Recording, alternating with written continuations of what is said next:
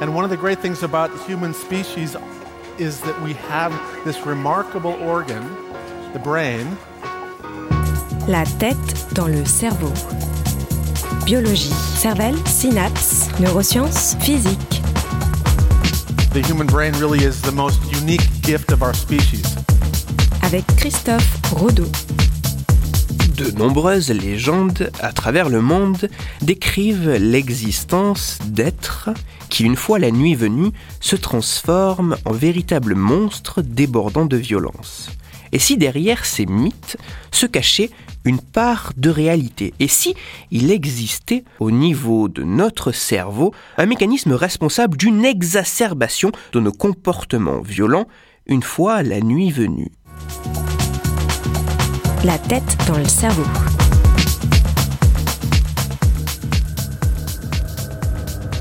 Lycanthropos, Hombre Lobo, Vokodlak, Ilimo, Varolf, Lemikin.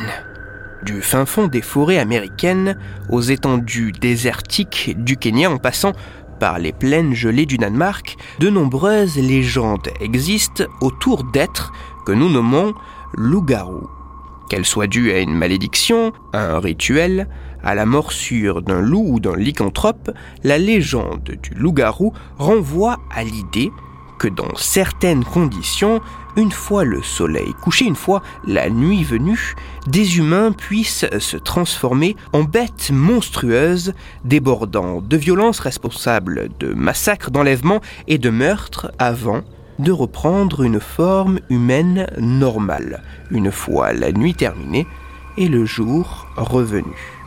Derrière ces folklores et ces mythes, il est intéressant de se demander si il existerait une part de réalité, une base fondée, un ancrage biologique à tout cela. Certaines personnes se transforment-elles en monstres de violence une fois la journée terminée?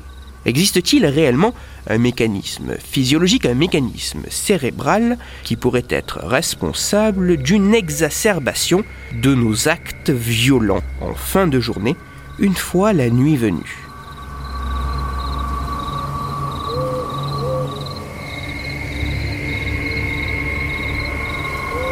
Un grand nombre de fonctions physiologiques et cognitives, comme la température corporelle, l'alternance veille-sommeil ou encore la mémoire par exemple, sont soumises à un rythme, à un cycle d'environ 24 heures fluctuant au cours de la journée.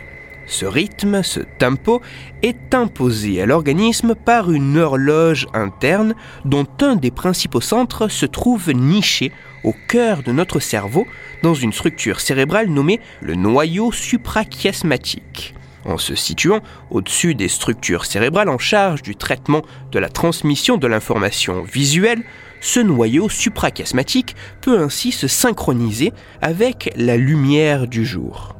Loin des loups-garous et autres mythes similaires, une équipe internationale de chercheurs s'est intéressée aux liens existants entre l'horloge interne de l'organisme et la propension des comportements violents et agressifs. Dans une étude publiée en avril 2018 dans la revue scientifique Nature Neuroscience, les scientifiques ont identifié chez des souris une connexion anatomique indirecte reliant le noyau suprachiasmatique, acteur de l'horloge interne, à une autre structure cérébrale nommée le noyau ventromédian de l'hypothalamus qui, lui, participe à la régulation des comportements agressifs. À la jonction entre ces deux structures, les chercheurs ont mis en évidence qu'il existerait une troisième structure servant d'intermédiaire, cette structure se nommant la zone sous-paraventriculaire. Si je résume, dans le cerveau, il existerait une région cérébrale participant à notre horloge biologique interne, guidant le fonctionnement de l'organisme et sensible à la lumière du soleil qui se nomme le noyau suprachiasmatique. Une autre structure, nommée le noyau ventromédian de l'hypothalamus, participant à la régulation des comportements agressifs. Et entre ces deux structures, un troisième acteur. Une troisième structure du nom de zone sous-paraventriculaire mettant en communication le noyau suprachiasmatique de l'horloge interne et le noyau ventromédian de l'hypothalamus régulant les comportements agressifs. En s'intéressant au fonctionnement de ces trois régions cérébrales, les résultats de cette étude sont très intéressants.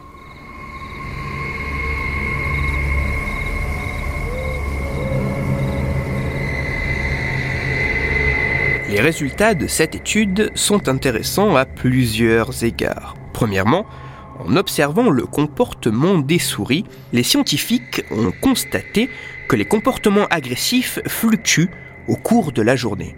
Assez calme au début de la journée, les comportements agressifs devenaient plus importants, devenaient plus fréquents une fois le soleil couché et la nuit débutant. En mesurant l'activité du noyau suprachiasmatique, dont le fonctionnement est modulé par la présence de la lumière du jour, les chercheurs ont également constaté que ce noyau avait une forte activité en début de journée et que cette activité était nettement moins importante en fin de journée et en début de nuit.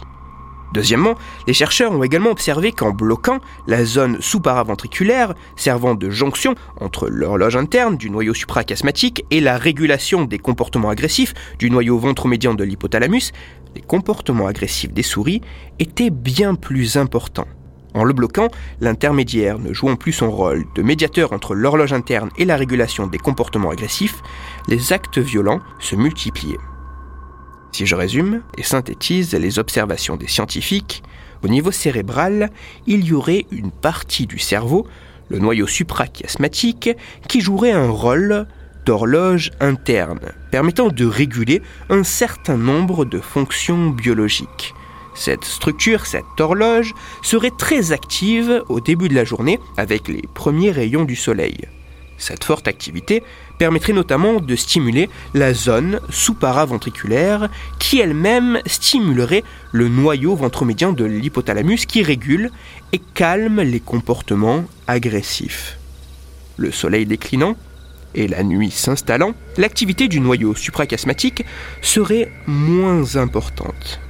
Par conséquent, la stimulation de la région intermédiaire, la stimulation de la zone sous-paraventriculaire serait, elle aussi, moins importante, entraînant une régulation moins notable du noyau ventromédian de l'hypothalamus qui jouerait moins son rôle de régulateur des comportements agressifs.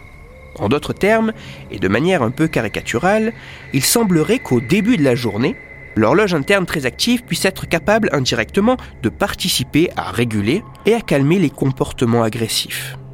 Par contre, une fois les rayons du soleil disparaissant et la nuit s'installant, l'horloge interne moins active ne serait plus à même d'aussi bien participer à la régulation des comportements agressifs.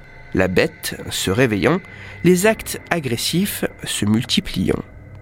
En conclusion, même si aucune preuve ou observation ne laisse penser que les loups-garous et autres types de monstres puissent exister, il est intéressant de constater que le mythe de la bête s'éveillant à la tombée de la nuit pourrait avoir une origine, pourrait avoir un ancrage biologique, car il semblerait bien exister un lien entre le moment de la journée et les actes agressifs, car il semblerait bien exister un lien entre la tombée de la nuit et l'apparition des comportements agressifs.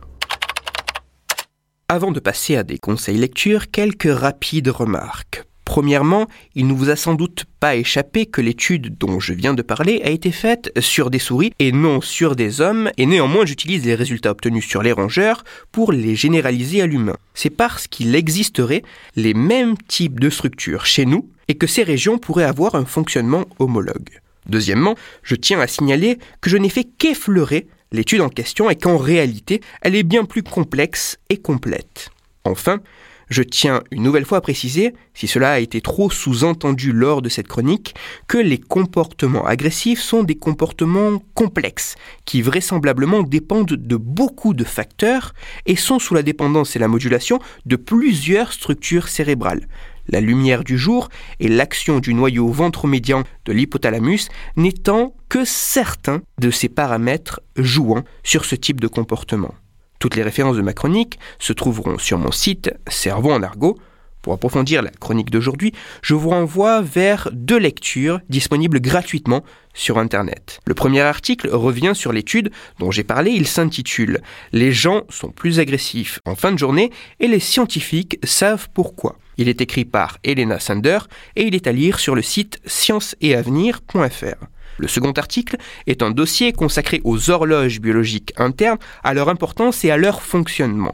Cet article a pour titre Chronobiologie, les 24 heures chrono de l'organisme. Il est écrit par Claude Gronfier et il est à lire sur le site inserm.fr. Pour discuter science et cerveau, vous pouvez me retrouver sur Twitter, Christophe-du-bas Rodo, R-O-D-O, sur la page Facebook de la tête dans le cerveau et sur mon blog Cerveau en argot. Je vous rappelle que si vous, auditeur, vous avez des questions ou des sujets dont vous voudriez que je parle, n'hésitez pas à me le faire savoir directement sur mon compte Twitter, sur la page Facebook ou par mail à l'adresse la tête dans le cerveau et j'essaierai d'y répondre dans une future chronique. Christophe Rodeau. La tête dans le cerveau.